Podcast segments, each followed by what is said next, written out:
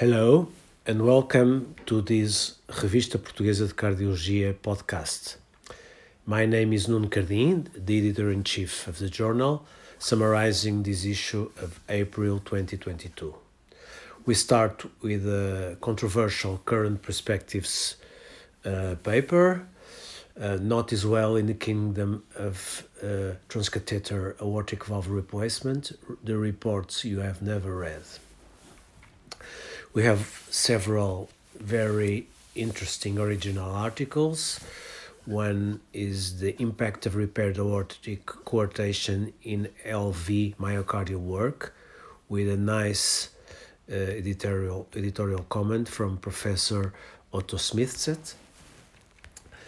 Uh, another interesting paper is on renal sympathetic denervation in resistant hypertension, the association between vitamin D and positive early response in systolic blood pressure, also with a very nice editorial uh, from uh, Professor Oriol Rodriguez. Another papers, high expression of SGK1 in thrombosis of acute ST elevation myocardial infarction based on proteomics analysis of intracoronary thrombosis. Uh, and finally, uh, the last paper is the outcome of VT catheter ablation in ischemic heart disease patients using a high density mapping substrate based approach, a prospective cohort study.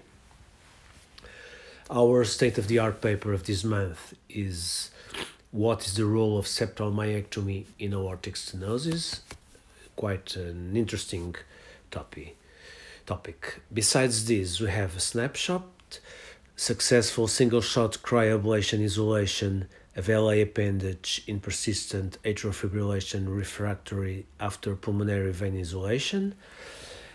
A nice case report rescue percutaneous repair of ischemic acute several, uh, severe mitral regurgitation and an images in cardiology angina pectoris in a patient with prior coronary artery bypass graft and carotid subclavian bypass grafting. To finish, we have two letters of the editor. Heart rate at presentation of COVID 19 can SARS CoV 2 be a cause of dysautonomia? And the second one, exercise prescription for Parkinson's disease patients dealing with cardiovascular autonomic dysfunction. And that's all that we have for today. Thank you for listening. Thank you for reading our uh, papers.